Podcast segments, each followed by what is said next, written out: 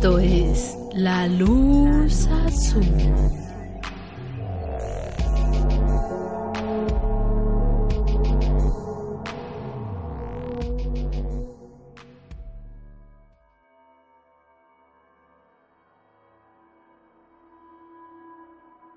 Hola, muy buenas tardes, bienvenidos al capítulo número 18 de La Luz Azul Podcast. Primero que nada nos presentamos. Yo soy Juan Trejo. Y mi nombre es Noemi Villalobos. El día de hoy, como ya estamos acostumbrados, traemos un caso pues de temática paranormal. De hecho, podría decirse que es uno de los casos más populares y casi apuesto que en alguna o en varias ocasiones pues ya lo han escuchado. Entonces, ahora sí que pues no agreguemos mucho y esperemos que disfruten este caso, así como Juan y yo disfrutamos hacer la investigación. En 1999 se estrenaría en los cines de Estados Unidos y otros países del mundo entero The Blair Witch Project, en español, El Proyecto de la Bruja de Blair, una película independiente de terror psicológico que marcaría un antes y un después en el género. Tanto la audiencia como la crítica la amaron, y esto se pudo ver reflejado en sus ganancias, ya que obtuvo 248 millones de dólares a nivel mundial, convirtiéndola en la película más exitosa de todos los tiempos por aquella época. Se dice que por cada dólar que se invirtió en la realización, se produjeron 10 mil dólares aproximadamente, un fenómeno sin precedentes en la historia del cine. El argumento de la cinta es más que bien conocido. Tres jóvenes intentan realizar un documental sobre la leyenda de una bruja que acechaba un pueblo llamado Blair, y entonces estos jóvenes desaparecen misteriosamente. Un año más tarde, su equipo de grabación es encontrado y presentado como la película que los espectadores ven en la gran pantalla.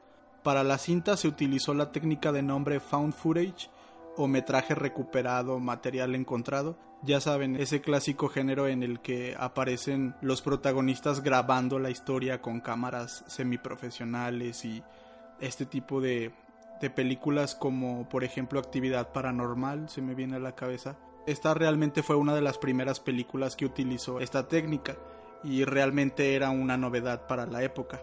Pero entonces lo que algunas personas que han visto la película no saben es que la historia del proyecto de la bruja de Blair está basada en una leyenda muy popular por los alrededores de Maryland, Estados Unidos. Es por eso que en este episodio de La Luz Azul Podcast nos dimos a la tarea de investigar todo lo relacionado con esta leyenda. Ya que Juan nos dio esta pequeña introducción acerca de, del tema en este capítulo, pues entonces yo les voy a contar un poquito más este acerca de, de datos y de la historia, ¿verdad? El por qué empieza esta leyenda de la bruja de Blair. Para esta historia nos remontamos hasta el siglo XVII, específicamente en el año de 1630 cuando el coronel Nathaniel Blair organizó una expedición para recorrer el bosque de Black Hills, que está ubicado en el estado de Maryland. Su intención más que nada era encontrar un lugar en el bosque para poder crear su fuerte. Y pues ahora sí que qué mejor que acercarse a la tribu de nativos americanos que en aquel entonces estaba en ese pueblo y pues pedir por un poco de ayuda. Blair lo intentó, pero ningún nativo quiso ayudar en la expedición puesto que sus creencias les dictaban que en ese bosque existían fuerzas malignas más allá del entendimiento humano. Entonces ya como que nos vamos dando cuenta de que ya desde aquellas fechas este bosque de Black Hills ya tenía esa aura oscura. Los mismos nativos se rehusan a, a estar ahí o a ir ahí porque ya empiezan con esa pues con esa sensación, digámosle así, por ahí ya se empieza a tornar un poquito extraña la situación y misteriosa. Sí, o sea, ¿quién va y monta un fuerte ahí donde los nativos dicen, ay, no te metas en ese bosque porque hay cosas? O sea, vamos empezando con la historia y desde el principio, como película clásica de terror, ay, ahí hay cosas malas, vamos ahí y construimos un fuerte, pero bueno. A pesar de la negativa de estos nativos, Nathaniel y sus hombres se adentraron en el bosque y lograron construir el fuerte al que bautizaron con el apellido del coronel. Con el paso de los años, el fuerte fue creciendo cada vez más y más hasta convertirse en el año de 1635 en el pueblo de Blair. La comunidad fue creciendo y desarrollándose con el paso de los años. Como en cada pueblo, ciertas costumbres se fueron arraigando dentro de sus habitantes. La comunidad de Blair era en su gran mayoría de religión protestante. 150 años después, por el año de 1785, es el punto en el que la historia oscura del pueblo de Blair comenzaría. Un día como cualquier otro, Ellie Kidward, una anciana de origen irlandés, sería acusada de bruja por varios niños del pueblo. Según contaron los infantes, Ellie los atrajo a su casa con engaños, y una vez ahí comenzó a sustraerle sangre a cada uno de ellos presuntamente para usarla en rituales satánicos o de magia negra. Cuando los niños regresaron a sus casas y contaron a sus padres todo lo que había ocurrido, obviamente se empezó a esparcir un pánico entre los habitantes del pueblo de Blair. Entonces es ahí cuando un grupo de gente fue hasta la casa de esta mujer para condenarla por sus actos. El juicio se llevó a cabo en ese mismo día y en él la anciana Eli fue acusada por los delitos de brujería, espiritismo, prostitución y catolicismo. Su condena, el destierro. Sí, pues a lo mejor suena un tanto irónico que el catolicismo sea uno de los delitos por los que la condenaron, pero recordemos, como ya nos dijiste Noemi, que este pueblo era protestante, entonces realmente a una persona católica pues sí le iba bastante mal por aquellos tiempos. Exacto, y era pues perseguida. Sí, y más que nada pues yo creo que fue uno de los de los agregados a su condena, o sea, ya eres bruja, prostituta, eh, espiritista, ahí también eres católica. Sí, como que sumándole el costalito. Para cumplir con su condena del destierro, Ellie Edward fue amarrada a una carretilla y llevada al bosque Black Hills en pleno invierno. De hecho, existen tres versiones principales de lo que le pasó ahí en el bosque. La primera simplemente dice que fue abandonada y se le consideró prácticamente muerta, puesto que es muy complicado que un ser humano sobreviva a las temperaturas, sola en el bosque y tal vez algunos animales. Entonces, esta primera opción nos dice que fue abandonada y se le dio por muerta.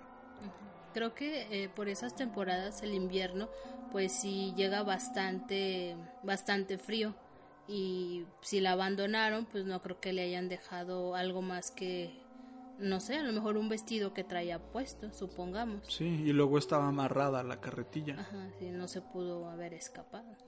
La segunda versión dice que sí, fue abandonada, pero que tres niños fueron al bosque unos días después para comprobar que realmente estuviera muerta, pero cuando llegaron la encontraron todavía viva, por lo que estos niños, bastante violentos por cierto, comenzaron a golpearla e incluso ordenaron a sus perros que la atacaran. Los niños no se fueron del bosque hasta que se aseguraron que, que la anciana estaba muerta. Y la tercera, de hecho, es la pues la más fuerte y la más retorcida, por así decirlo, ya que se dice que los hombres encargados del destierro de Ellie Edward, una vez en el bosque, la ataron a unos árboles y abusaron sexualmente de ella en repetidas ocasiones durante mucho tiempo. Después de esto, le provocaron múltiples cortaduras por todo el cuerpo y la abandonaron ahí desnuda y desangrándose. Sea como fuere, la gente de Blair se había deshecho de su único estorbo, la única católica del pueblo, y se dice que los meses siguientes fueron muy tranquilos y prósperos para la gente de Blair, pero pasado exactamente un año desde el destierro de Ellie Edward ocurrió la tragedia. En el invierno de 1786, justo cuando la primera nevada cayó sobre el pueblo, la hija del gobernador desapareció misteriosamente. Una semana después, el propio gobernador iba a desaparecer, y al final del invierno prácticamente la mitad de los niños del pueblo había desaparecido, y ninguno de sus cuerpos fueron encontrados. Aquí es cuando nos podemos dar cuenta que prácticamente todos los que habían participado directa o indirectamente del castigo y la condena de, de Elick Edward son los que habían sufrido después las consecuencias, porque de hecho el gobernador fue uno de los principales impulsores del destierro y como nos pudimos dar cuenta, Primero su hija desapareció, después el propio gobernador y después la mitad de los niños, incluidos los niños que en un principio la acusaron de brujería. Como no podía ser de otra manera, pues el pánico y la desesperación se apodaron de los pocos que quedaban ahí en el pueblo, y ante las sospechas de una maldición por parte de la bruja Ellie, decidieron abandonar rápidamente lo que por varios años había sido su hogar, bajo el juramento de que nunca iban a volver a pronunciar el nombre de Ellie Kedward, el pueblo quedó completamente desierto por varios años. Ya después de toda esta serie de tragedias, unos años más tarde, en 1809, se publicó en Estados Unidos un libro llamado The Blair Witch Cult, traducido al español El culto de la bruja de Blair. Se trataba de un libro de ficción mínimamente inspirado en la historia de Ellie Kedward. De hecho, su protagonista se llama de la misma manera, haciéndole honor a la, a la bruja aunque la obra pues realmente no es de gran calidad literaria y esta tiene un final feliz donde los aldeanos cazan a la bruja y la queman en la hoguera deshaciéndose de su maldad. La importancia de este libro radica en sí en su título, ya que fue la primera vez que se le nombró como tal la bruja de Blair. Sí, antes solamente era el Ike Edward o la bruja Kedward, pero a partir de este libro es cuando se le da, se le acuña ese apodo de la bruja de Blair. El antiguo pueblo de Blair quedó abandonado por más de 40 años, hasta que en 1820 un hombre de negocios llamado Henry Burkitt compró al gobierno el despoblado. Poco a poco comenzó a reconstruir los edificios que estaban en ruinas. Ya para 1824 reabrió y rebautizó el lugar como Burkittsville o la villa de Burkitt. Una vez fundado y habitado el nuevo pueblo de Burkittsville, no tardó mucho en tener su primer hecho paranormal. En agosto de 1825, cuando unos cuantos vecinos se encontraban teniendo un día de campo a la orilla de Tapi East, un río que cruza el pueblo, de pronto notaron o todos alcanzaron a ver una mano de mujer que era extremadamente pálida, obviamente llama la atención y hace que todos se reúnan y empiecen a ver qué es lo que está pasando. Ya más cerca puede notar que esta mano emerge de las profundidades para arrastrar bajo el agua a una pequeña de nombre Eileen Trickle. Esta apenas tenía 10 años. Rápidamente los hombres se tiraron al agua para rescatar a la niña, pero su cuerpo desapareció al instante. La búsqueda de Eileen se prolongó durante semanas, pero nunca pudieron encontrar su cuerpo. Se cuenta que al poco tiempo de este hecho, el agua de Tapi East dejó de ser potable, ya que en él creció una rara especie de alga que prácticamente acabó con la vida de este río. Unos años más tarde, otra niña iba a desaparecer en circunstancias muy extrañas. Se trataba de Robin Weaver, de ocho años, quien no regresó a casa después de uno de sus habituales paseos en el bosque. Al igual que con Aileen, la niña que había desaparecido en el río, se organizaron varios equipos de búsqueda y rescate, hasta que al final dieron con la pequeña Robin, ya de regreso en el pueblo, la niña relató que dentro de Black Hills se había encontrado con una señora de avanzada edad que no caminaba. De hecho, se la pasaba todo el tiempo flotando. Esta extraña mujer tomó la mano de Robin y la llevó a una choza muy adentro del bosque. La dejó en ella y se fue prometiéndole que iba a regresar muy pronto. Ante esto, la niña insistía que no sabía por qué, pero esta mujer le inspiraba una extremada confianza, por eso es que no dudó de su palabra. Pero pasado unos días, la señora no regresaba y Robin comenzó a tener miedo, frío y hambre, por lo que decidió salir corriendo al bosque, encontrándose con uno de los equipos de rescate. Por si no fuera poco, este caso tiene dos particularidades más. La primera es que el grupo de rescate que la encontró no logró dar con la mentada choza, aun cuando Robin juraba que estaba ahí. La segunda particularidad es que uno de los grupos de rescate compuesto por cinco hombres jamás regresó al pueblo. Semanas más tarde, sus cuerpos fueron encontrados en el bosque atados entre sí, formando un extraño pentagrama. Con las tripas y las vísceras de fuera, sus pies y sus manos no pudieron ser encontrados por ningún lado. El hombre que encontró los cuerpos regresó corriendo al pueblo para avisarles del extraño hallazgo, pero cuando regresó con más personas al lugar, los cuerpos ya no estaban ahí y nunca más fueron vistos. De hecho, se dice que los habitantes de Burkittsville no sabían nada, no sabían absolutamente nada de la historia de Ellie Edward, de la antigua bruja de Blair. Entonces, los hechos no fueron como tal atribuidos a ninguna maldición.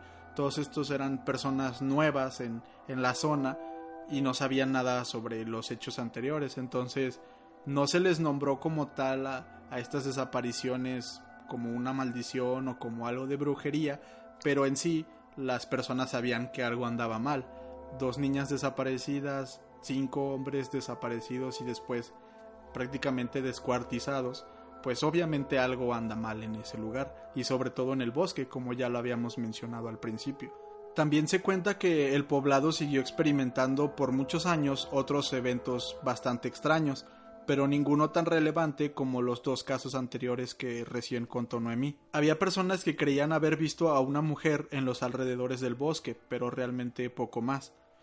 Pero entre noviembre de 1940 y marzo de 1941, digamos ya una época más reciente, porque todo esto era en 1600, 1700, entonces aquí ya damos un brinco en el tiempo en 1940 y 1941, fue cuando ocho niños desaparecieron gradualmente. La ya de por sí intranquila vida de los lugareños se vio más perturbada cuando un hombre llamado Rostin Parr apareció en el mercado de Burkittsville gritando Por fin he terminado. Rostin Parr vivía a las afueras de Burkittsville, en una casa que él mismo construyó muy cerca del bosque. Según algunos testimonios de los vecinos, cuentan que Rustin siempre fue un hombre amigable y muy servicial, de hecho, solía ayudar a las personas que se perdían en el bosque, pero, siempre hay un pero, y el hecho de que Rostin fuera un hombre solitario, internado a las afueras en una casa de madera, el hecho de que solo bajara al pueblo un par de veces al año para comprar sus suministros y sobrevivir todo ese tiempo, pues realmente lo volvían un hombre raro y del que rápidamente se podría sospechar. Cuando apareció en el pueblo gritando que por fin había terminado, la policía rápidamente lo abordó y lo interrogó. Lo único que les dijo fue que lo llevaran a su cabaña y que ahí iban a entender todo. Tras la larga caminata llegaron a su cabaña de madera y ahí en el patio trasero descubrieron siete pequeñas tumbas. Dentro de la casa estaba Kyle Brody, el octavo niño desaparecido, aún vivo encerrado en el sótano. Al exhumar los cuerpos de los siete niños encontraron signos de violencia, Incluso algunos estaban completamente destripados. Según las declaraciones de las autoridades, estos cuerpos presentaban signos evidentes de haber sido utilizados en alguna clase de ritual satánico, algo así medio extraño. Cuando interrogaron a Rostin Parr, esto fue lo que declaró. No recuerdo exactamente cuándo empezó todo, pero de un tiempo para acá comencé a ver una extraña y oscura figura en el bosque. Sí, en el bosque mientras iba a cortar madera. Solía llamar a la silueta y le decía cosas como Hey tú, ¿quién eres? o Ven para acá, pero nunca volteaba ni venía. Siempre la veía a lo lejos y lo único que sabía es que era una mujer. Nunca le tuve miedo, pero sí sentía una gran curiosidad quién era aquella señora de largos vestidos negros y en algunas ocasiones me le acercaba pero rápidamente desaparecía. De pronto escuchaba voces en mi cabeza por las noches, pero no les prestaba atención, pues pueden confundirse con pesadillas. Pero un día empecé a escucharlas durante el día, mientras trabajaba en mis cosas, y ahí sí me asusté. Era una anciana, una voz de una anciana, y pronunciaba palabras que yo no entendía. A partir de ahí dejé de ver la figura en el bosque, pero ahora estaba en mi cabeza, sabía que era ella. Al cabo de un año de escuchar todos los días, yo ya no podía negarme a nada de lo que me ordenara. Era era como un hechizo. Me ordenaba dormir solo en el sótano, irme a vivir unos días en el bosque, cosas sencillas. Fue en noviembre cuando me ordenó raptar a dos primeros niños. Me dijo que debían ser los primeros que viera por la calle, y yo lo hice. No quería, pero lo hice. El testimonio continúa con el resto de los raptos, detallando las fechas y la manera en que asesinó a cada uno de estos niños, siempre bajo la instrucción de la voz en su cabeza. Según esta voz, el niño Kyle Brody debía sobrevivir, y no solo eso, sino tenía que presenciar la muerte de todos los niños. Cuando hubo asesinado y enterrado al séptimo, dejó de escuchar la voz dentro de sí. Al despertar al día siguiente, vio materializarse una figura femenina frente a su cama, y ésta le habló con la misma voz que recordaba, diciéndole Tu trabajo ha terminado. Ahora ve al pueblo y cuéntales a todos lo que has hecho. Si lo haces, no volverás a verme ni escucharme.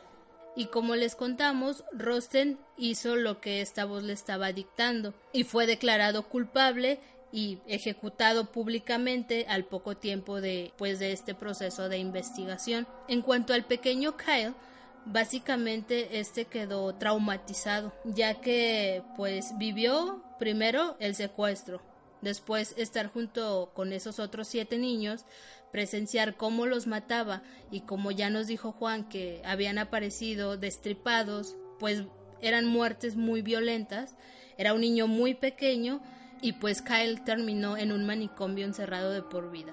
Sí, de hecho dicen que lo que acabó por, por dejarlo completamente loco fue que tuvo que presenciar la muerte de Rustin Park, como ya contó Noemi, lo ejecutaron públicamente.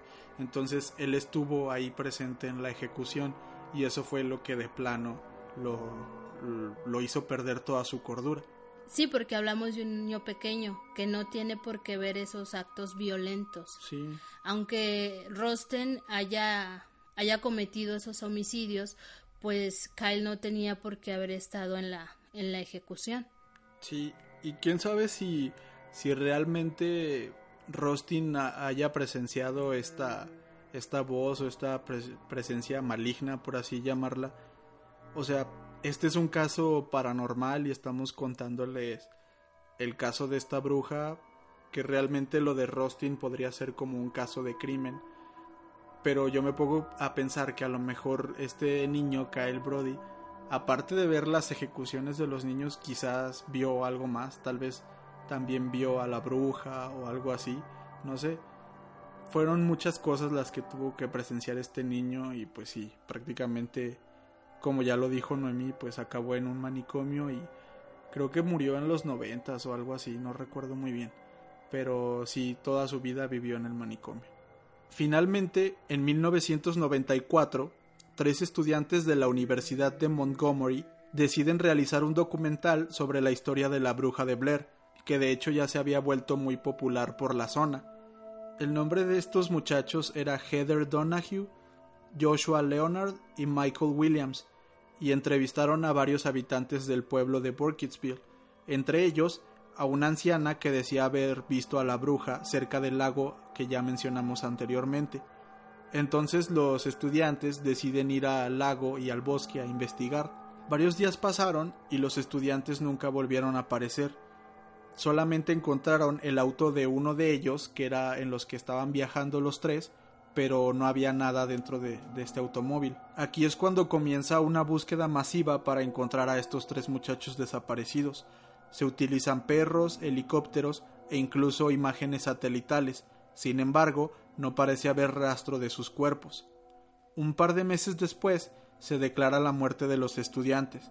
Posteriormente, un antropólogo que estaba investigando por la zona descubrió en una cabaña abandonada una maleta con las grabaciones de los estudiantes desaparecidos. Las grabaciones son estudiadas, pero se encuentran poco concluyentes.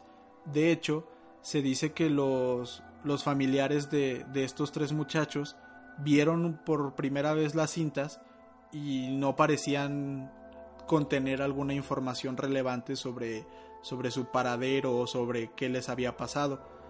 Y después volvieron a solicitar verlas y el gobierno les denegó esta, esta opción de volverlas a ver y prácticamente se desaparecen estas cintas. Se dice que hay un fragmento en internet y que se incluyó en la película que les comentamos al inicio, un pequeño fragmento original de estas cintas, pero ahora sí que nunca sabremos si es original, porque presuntamente estas grabaciones se desaparecieron por el gobierno. Sería en 1996 cuando se cerraría el caso y se declararía como no resuelto. Tres años después se iba a estrenar el proyecto de la bruja de Blair. película basada en el caso de estos tres estudiantes. Y como les mencionamos al principio, realmente se intentó que esta película pareciera que fuera el material encontrado de estos tres estudiantes. Obviamente es una película de ficción, es una película basada en estos hechos, pero por la época varias personas sí creían que realmente eran las cintas de los de los muchachos y sí creían que este material había sido así encontrado y así publicado, porque pues también como ya lo dijimos, realmente el género era nuevo y era y era la primera vez que muchas personas habían visto este tipo de películas que ahora ya son un poco más populares. Sí, pues de hecho el proyecto de la bruja de Blair es el pionero, ¿no? En el found footage, por lo que pues ya ahí ya toman la técnica como tú lo mencionaste, actividad paranormal, la de REC, que creo que es española, y, y, otras que ahorita no se me vienen a, a la mente. A mí se me viene a la mente rápido Cloverfield, es una de mis películas favoritas y pues es una película de como de una invasión alienígena o como un monstruo de otra dimensión. Bueno, esto ya es como otro tema, pero igual es como no es tanto como una película paranormal, sino es más como una película de ciencia ficción y sobre una invasión y sobrevivir y es, es, grabada con esta técnica del found footage y todo lo vemos en primera persona desde la perspectiva del protagonista. Realmente es una técnica muy buena que hubo hace unos años una época en la que creo que se utilizó en demasía, creo que realmente sí es una técnica buena pero que se sobreexplotó de alguna manera. Yo recuerdo haber visto en algunos pequeños documentales o videos informativos acerca de lo de la bruja de Blair y creo que aún en la actualidad el pueblo de Burkittsville no es muy poblado, no hay mucha gente ahí y, y los mismos habitantes cuentan que, que se siente o que cuando llegas empiezas a tener esa sensación medio extraña. Sí, y de hecho es un pueblo que está, digámoslo, un poco alejado, es un pueblo remoto. Creo que la ciudad más cercana, la ciudad grande más cercana es Washington DC, que está como a unas dos horas y media por carretera. Entonces realmente digamos que la única forma que tienen estos pobladores de vivir una vida de ciudad es manejar dos horas y media porque no tienen comunicación directa con ninguna otra ciudad muy grande. Entonces, pues sí, es muy común que en estas pequeñas ciudades se cuenten este tipo de hechos paranormales. Así que si ustedes llegaron a ver en su momento el proyecto de La Bruja de Blair, o alguna de sus dos secuelas, o alguno de los videojuegos que existen, entonces ahora ya saben que esta historia está basada en una leyenda real y una leyenda en la que muchas personas de la zona creen. Así que pues esperemos que les haya parecido interesante esta leyenda de la bruja de Blair.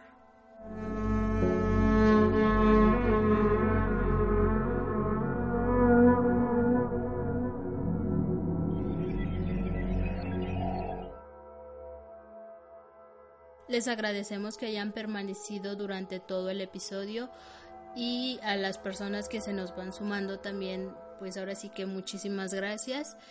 Antes de despedirnos, queremos mandar algunos saludos de algunas personas que nos estuvieron contactando, ya sea por Facebook o por Instagram. La primera es Lorena Sánchez. Ella nos dejó un mensaje de Facebook, no nos dijo de dónde era, pero nos comenta que nos escucha en Spotify mientras está en el gym. Así que muchas gracias Lorena y pues esperemos que se te haga más liviano el ejercicio. el segundo saludo es para Miguel Linares. Él tampoco nos dijo de dónde era, pero nos dejó un mensaje en Facebook y nos comentó que escuchó todos los episodios en un día, que pues, realmente es algo complicado, ¿no? Son como 20 horas, no estuviste haciendo nada en ese día, ni dormiste yo creo, pero bueno, eh, muchas gracias por escucharnos y también él nos comentó que, que había notado una gran mejora de los primeros episodios a estos últimos. Así que pues muchas gracias Miguel por escucharnos y te mandamos un saludote. El otro va para Tronchornelas. Él nos escucha desde Guadalajara y nos dejó una recomendación en Facebook. Nos dice que nos escucha también por Spotify y que le gusta la manera en que realizamos las investigaciones. Pues te agradecemos mucho, Tronch, y esperemos que pues sigas con nosotros. El siguiente saludo es para Ríos Rangel. Ella es de Monterrey y también nos dejó una recomendación en Facebook. Ella nos comenta que apenas nos descubrió la semana pasada y que ya se escuchó la mayoría de los episodios. En su mensaje nos desea lo mejor y nos agradece por ayudarla a pasar su tiempo en el trabajo. Así que, pues no, muchas gracias a ti, gracias por escucharnos y, y esperemos que no te distraigas tanto en el trabajo, sino que sea más llevadera la jornada laboral con estos temas interesantes. Muchas gracias. El otro va para Soray García Vázquez. No nos queda muy claro si es de Oaxaca. si nos escuchas, pues igual corrígenos. Es, y eh, ella nos dejó una recomendación en Facebook. Nos comenta que le encantan los episodios, ya que pues tratamos de hacerlo concisos, serios y sin caer en payasadas. Nos dice que también somos informativos. Ahora sí que pues muchas gracias Soray eh, y pues un gran saludo hasta hasta donde te encuentres. El siguiente es para Mons Licea. Ella no sabemos de dónde es, no nos comentó, pero ella nos dejó un mensaje en Instagram y nos felicita por la mejora que hemos tenido del primer episodio a estos últimos. También nos comentó que le gusta la voz de Noemí y cómo cuenta las cosas y nos chuleó el, el logo de la Luz Azul Podcast. De hecho, estuve, platicando con ella así un ratito, unas cuantas palabras, cuando nos envió su mensaje. Y sí nos, nos mandó como una felicitación para el diseñador. Y cuando le dije que el diseño lo había hecho yo y que nunca estudié diseño ni nada, nos, nos comentó algo que se nos hizo padre. Nos dijo, ah, es que yo soy diseñadora y realmente el diseño está muy bien hecho, está muy limpio, muy bien elegida la tipografía y realmente si eres tú un aficionado pues ya siento como que esa pequeña competencia. Eh, entonces, o sea, que eso venga de una diseñadora pues nos, nos gustó bastante. Así que muchas gracias Mons y pues también esperemos que la voz de Noemí te siga gustando. muchas gracias Mons. ya por último, un saludo a Fernanda Alfaro ella nos compartió en algunas historias de Instagram y pues tiene varias, me parece que son como tres, ¿no? Y en la y en estas historias les comparte a sus seguidores que, que nos sigan a, a, la Luz Azul Podcast, lo cual pues le agradecemos mucho y sí nos deja pues algunos consejillos que más que nada son las muletillas que traemos Juan y yo, que pues esperamos ya que no salgan tan a flote. sí se nos dificulta, pero pues tratamos de, de ya no sacarlas tanto. Muchas gracias Fernanda. Ah, y este pues nos dijo que especialmente los capítulos de La mano peluda le habían gustado mucho. Sí, muchas gracias por eso. Y tenemos una más que no incluimos así como en la tablita, porque esa llegó ayer mismo por la noche, pero de todos modos lo mencionamos. Eh, es de Paulis Pau. Ella nos dejó una recomendación también en la página de, de, Facebook y nos comenta que ha escuchado todos los episodios en Spotify y que son temas muy interesantes. Nos dice que están muy bien relatados y que se ve que nos esmeramos en hacer las investigaciones. Así que, pues, no sé de dónde eres, Paulis, pero Muchas gracias por esa recomendación y por tus comentarios. Muchas gracias. bueno, les agradecemos pues ahora sí que todas las recomendaciones y todas las observaciones que nos han hecho y sus buenos deseos realmente como lo hemos dicho tanto Juan como yo, nos gusta mucho el proyecto de la Luz Azul Podcast. Aparte de que hablamos de los temas que, que nos interesan y que si hay más podcasts con esta misma temática, nosotros tratamos de hacerlo no tan igual como pues nuestro estilo. Obviamente cada, cada podcast tiene, tiene este su forma de, de hacer los capítulos, este y, y pues sí, igual si ustedes pueden buscar de la misma temática de crimen, misterio, paranormal, pues ahora sí que hacen muy bien su trabajo y nosotros la luz azul pues queremos que, que ustedes también disfruten de este contenido si pueden compartírselo a pues no sé a sus amigos o a las personas más cercanas a ustedes se los agradeceríamos mucho ya que pues sí planeamos que que este proyecto o que este podcast empiece a crecer y, haya más gente que, que pues se empiece tanto a identificar en el hecho de que les gustan los temas de que tratamos. Sí, como comenta Noemí y como ya lo habíamos dicho anteriormente, pues si hay como un crecimiento importante en podcast en general sobre podcast, o sea, hay muchos, cada vez hay más y también siento que como ya lo comentaste Noemí, de esta temática también hay algunos e incluso algunos muy famosos que pues realmente no buscamos como hacerles competencia ni nada por el estilo y sería incluso tonto querer hacerles competencia cuando ellos tienen millones de seguidores y todo eso.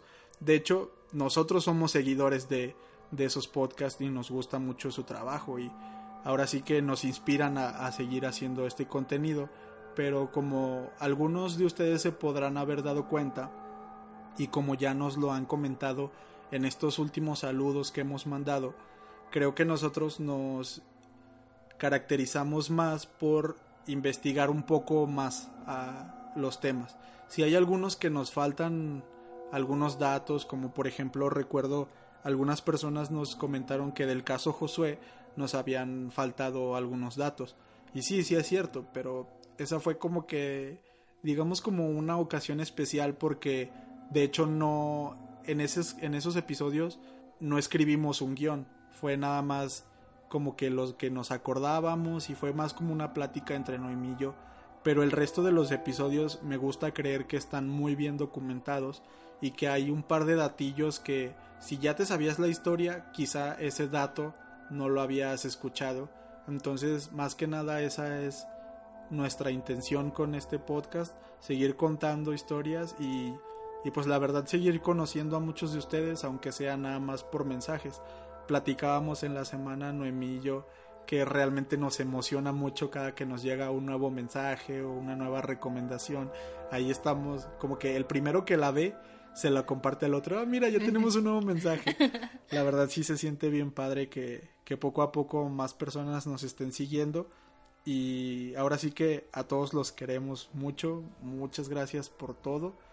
Y bueno, pues ya, ya nos alargamos mucho con estas, estas despedidas así tan amorosas, pero ya no las hacemos al principio como antes. Así que, pues muchos de ustedes quizá ya se fueron, pero los que se quedan hasta el final, pues muchas gracias por todo y ahora sí que nos seguiremos escuchando en otros episodios. Y por nuestra parte sería todo. Ya vámonos a comer, que no hemos comido. Esperemos que lo hayan disfrutado y nos escuchamos en un próximo episodio.